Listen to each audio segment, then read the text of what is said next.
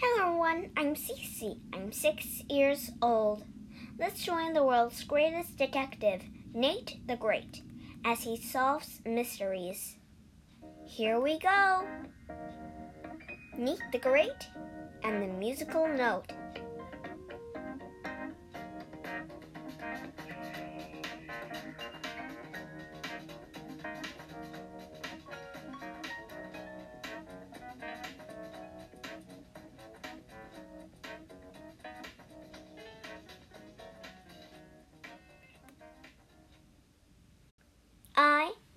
Great, am a detective. This afternoon, I was cleaning up after a big case. I was sitting in my bathtub, singing. My dog Sludge was howling. I heard a third sound. The doorbell was ringing. I stood up. I rushed toward the door. I stopped. I, Nate the Great, was all wet. I grabbed a towel and my detective hat. I answered the door. Pip was there. I have to come see you, he said. Pip's hair covers half his face. I'm surprised she sees anything. Why did you come to see me? I asked. Pip didn't answer. Pip doesn't say much. Do you need a detective? I asked. Do you have a case to solve? Pip nodded his head up and down twice. Then he opened his mouth. Right away. Hurry, he said. Pip handed me a piece of paper. It was a note for Pip from Rosamond. I knew it would be strange. I read the note. A musical note from Rosamond. Dear Pip, Your mother phoned at four o'clock when your, when your lesson is through. This is what you have to do. A note. Step left until you reach the middle. Step up and you will solve this riddle.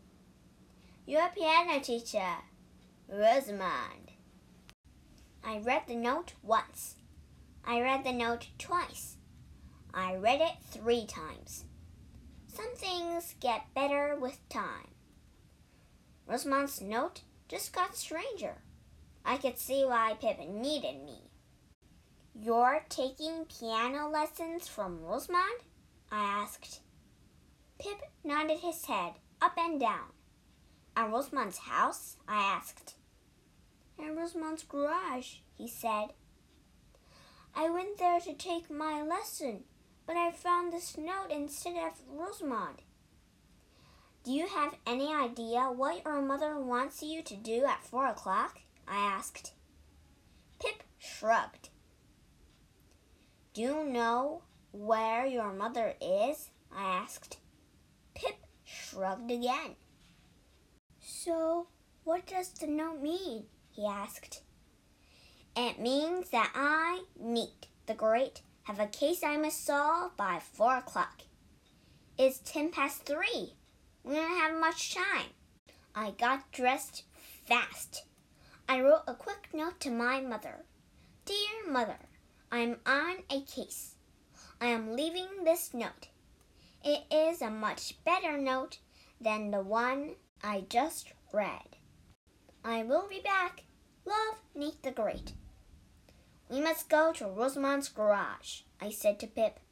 Pip, Sludge, and I rushed to Rosamond's garage.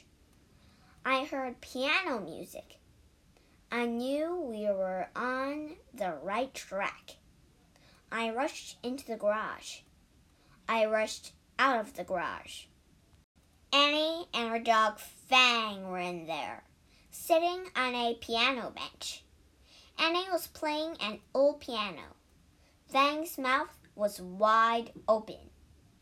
He was getting ready to sing or bite. I didn't want to find out which, but I had to look for clues. I went back into the garage with Pip and Sludge. Slowly. Annie stopped playing the piano. Fang closed his mouth. I was glad about that. I held up Rosamond's note. Do you know anything about this? I asked Annie. No, Annie said. And Rosamond isn't here. She went out to buy stars. Stars? Yes, Rosamond sticks a star on you if you have a good music lesson. But she's late for my lesson. It was supposed to start at three. Suddenly, Pip spoke. Hey, so's mine, he said. Rosamond needs more than stars, I said. She needs an appointment book. I turned to Pip. Show me where you found your note. Pip pointed to the music stand, just above the piano keys. Right there, he said. I looked at the piano. It was scratched and sealing and peeling. But that was not a clue. I looked around the garage. In the middle of it, I saw some wide wooden boards. On top of some old blankets, there was a sign on it Rosamond Stage. It was strange, but it was not a clue. Or was it? Sit down at the piano, Pip, I said, as if you were taking a lesson from Rosamond. Annie moved over. Pip sat down between Annie and Fang. He was brave. I, Nate the Great, thought about where Pip would be if he took some steps to the left. He would be in the middle of the garage. That fit with the riddle. Then, if he stepped up, he would be on Rosamond's stage. I have solved the case. It was my easiest case. Or was it? Sludge and I sat down on the stage. I was thinking, why would Pip's mother want him on the stage? It was full of splinters. It was not a good place to be. It couldn't be the answer. I said, We will have to wait for Rosamond to come back and tell us what the note means. Pip spoke up. I already did that.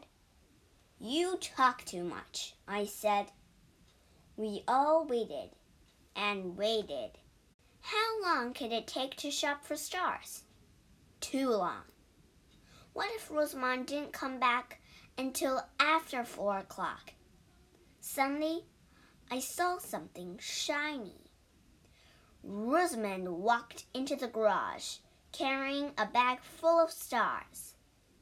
She was followed by her four cats Super Hex, Big Hex, Plain Hex, and Little Hex. They were covered with stars. I held up Pip's note. What does this mean? I asked. Rosamond smiled. Pip's mother phoned with a message. I turned it into a music lesson. Pip has had 15 minutes of piano lessons. So he should know what the note means. You're a sharp detective, so you should also know what it means. I, Nate the Great, know what this means. It means I still have a case to solve. Rosamond grabbed my arm and pulled me over to the piano. How about a piano lesson? she said. Pip, Annie, and Fang got off the bench. Rosamond sat down. I'm going to play the scale starting from middle C. Watch my finger as it moves to the right. No, I said. You watch me as I move out of this garage. I am leaving. Rosamond grabbed my arm again. Watch. Middle C, D, E, F, G, A, B, C. Rosamond played eight white notes in a row on her piano. I just played a scale starting with middle C, she said. Got it, Nate? I, Nate the Great, got it, but I didn't want it. I started to sneak out of the garage. Rosamond kept on. See the black notes? A black note is called a sharp when it's above a white note, and it's called a flat when it's. Rosamond stopped talking. She got up and pulled me back to the piano. I'm not done, she said. I gave my cat singing lessons. Do you want them to know more than you do? Do you want them to have more stars than you? Yes, I said. Rosamond pressed a white key near the middle of the keyboard. I knew it was middle C. I, Nate the Great, am a fast learner. Superhex screeched middle C. Very good, Rosamond said. Sludge did not think so. He ran out of the garage. Rosamond moved her finger up to the black note above middle C. I knew it was C sharp. This is Big Hex's favorite note, Rosamond said. I, Nate the Great, do not want to hear Big Hex screech C sharp. I ran after Sludge. Pip ran after me. Rosamond ran after Pip and me. You owe me five cents for the piano lesson, she said to me. Then she reached for Pip. It's time for your lesson. You only have until four o'clock. Pip turned, took two steps, and tripped over sludge. Rosamond pulled a hairbrush out of her pocketbook. She brushed Pip's hair back from his eyes. Now I can see where you're going, she said. I said, I will be back when I solve the case. I turned to Sludge. We must look for musical clues. We have to go where there is music. Sludge ran ahead. I knew where he was going. Five minutes later, we were at the band concert in the park. Sludge and I sat down under a tree. We have to listen hard, I said. We have to use our eyes and our ears. Sludge got up. He took one step to the left. He took one step to the right. He stepped backward and forward. Sludge was dancing to the music. Sludge was not dancing to the music. A bee was after Sludge. I went to rescue him. Now the bee was after me. The bee buzzed away. Let's go home, Sludge, I said. I, Nate the Great, needed pancakes. Pancakes helped me think. Sludge and I started to walk home. We walked fast I only have four o'clock to solve this case. Did I have any good clues? I had a strange musical note that told Pip what he had to do at four o'clock. But if he did, he would still be in Rosamond's garage. I did not see or hear any clues in her garage. All I got was a strange piano lesson. I did not see or hear any clues at the band concert. All I got was a buzzing bee after Sludge sludging me. I kept thinking and walking. I had to take this case one step at a time. One step at a time? I looked at Sludge. Sludge, you're genius. Your dance steps now weren't dance steps at the band concert had just solved the case. Sludge and I took giant steps back to Rosamond's garage. We stepped inside. Pip was playing the piano. Rosamond was leaning over him. Annie and Fang were watching. Stop the music, I said. I, Nate the Great, have solved your case, Pip. Please get up stepped left to the middle of the garage and step up. Pip followed my directions. I'm on the stage, he said. And I, Nate the Great, say that's where your mother wants you to be at four o'clock. Why? Pip asked. I said, When Sludge and I were at the concert in the park, I thought I saw Sludge do dance steps. That gave me the answer to this case. I don't get it, Pip said. I will explain, I said. Rosamond gives piano lessons to you and Annie. Rosamond gives singing lessons to her cats. So, Rosamond gives different kinds of lessons. So what? Pip said. I Nate the Great say that the steps in Rosamond's note are a double clue. Ordinary steps to get to the stage and dance steps after you get there. At four o'clock, your mother wants you to start taking dancing lessons from Rosamond. Rosamond clapped her hands. That's a wonderful idea, but it's the wrong answer to this case. I looked at Sludge. He wasn't a genius yet. Later. I will be back, I said. Sludge and I rushed out of the garage and went home. It was getting close to four o'clock. There was time only for quick pancakes. I gave Sludge a bone. I had to eat fast and think faster. Rosamond said I was a sharp detective, but this case had fallen as flat as my pancakes. Rosamond said that Pip should know what her note means because he had taken piano lessons. But what about the steps?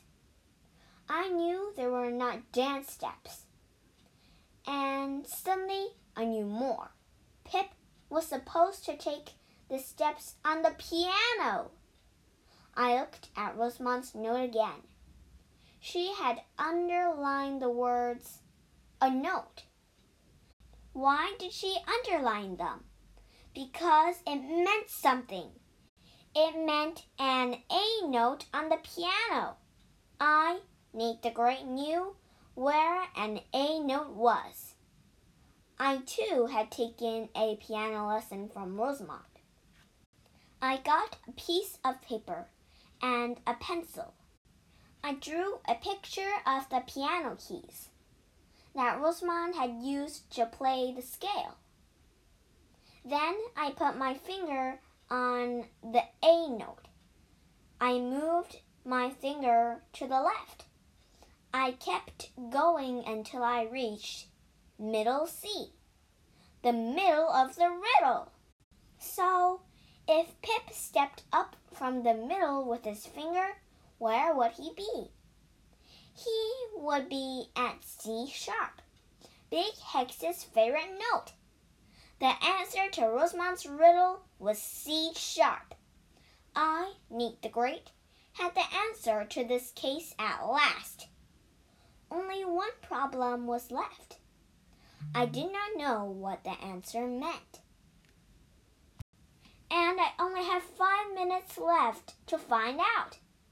I looked at Sludge, was happy eating his bone. This had not been a good case for Sludge. He had almost been stung by a bee. And Pip had tripped over him. How could Pip trip over a dog? Pip's hair covers half his face. It's hard for him to see anything. I knew that from the beginning. But at last I knew it was important. Sludge had helped with the case after all. He had let himself be tripped over.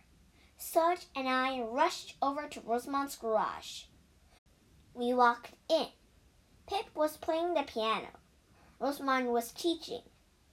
The cats were singing. I said, I, Nate the Great, have solved the case. The answer to the riddle is a piano note. The note is C sharp. At four o'clock, Pip is going to C sharp. Pip spoke up. What do you mean? You are going to get a haircut. I said, so you will C sharp. Right, Rosamond? Right, Rosamond said. Pip's mother said she is taking him for a haircut. But I liked the idea for dancing lessons better. So do I, Pip said. I hate haircuts. Pip stopped talking. Pip started running. Pip started tripping. He really needed a haircut. He fell over Super Hex. Super Hex screeched in middle C. I picked up Pip. Rosamond picked up Super Hex. The case was over. I reached into my pocket, pulled out five cents, and gave it to Rosamond. Then Sludge and I left the garage, walked to the street, turned, and started home. I was singing. Sludge was howling. I heard a third sound. Bells were chiming for four o'clock.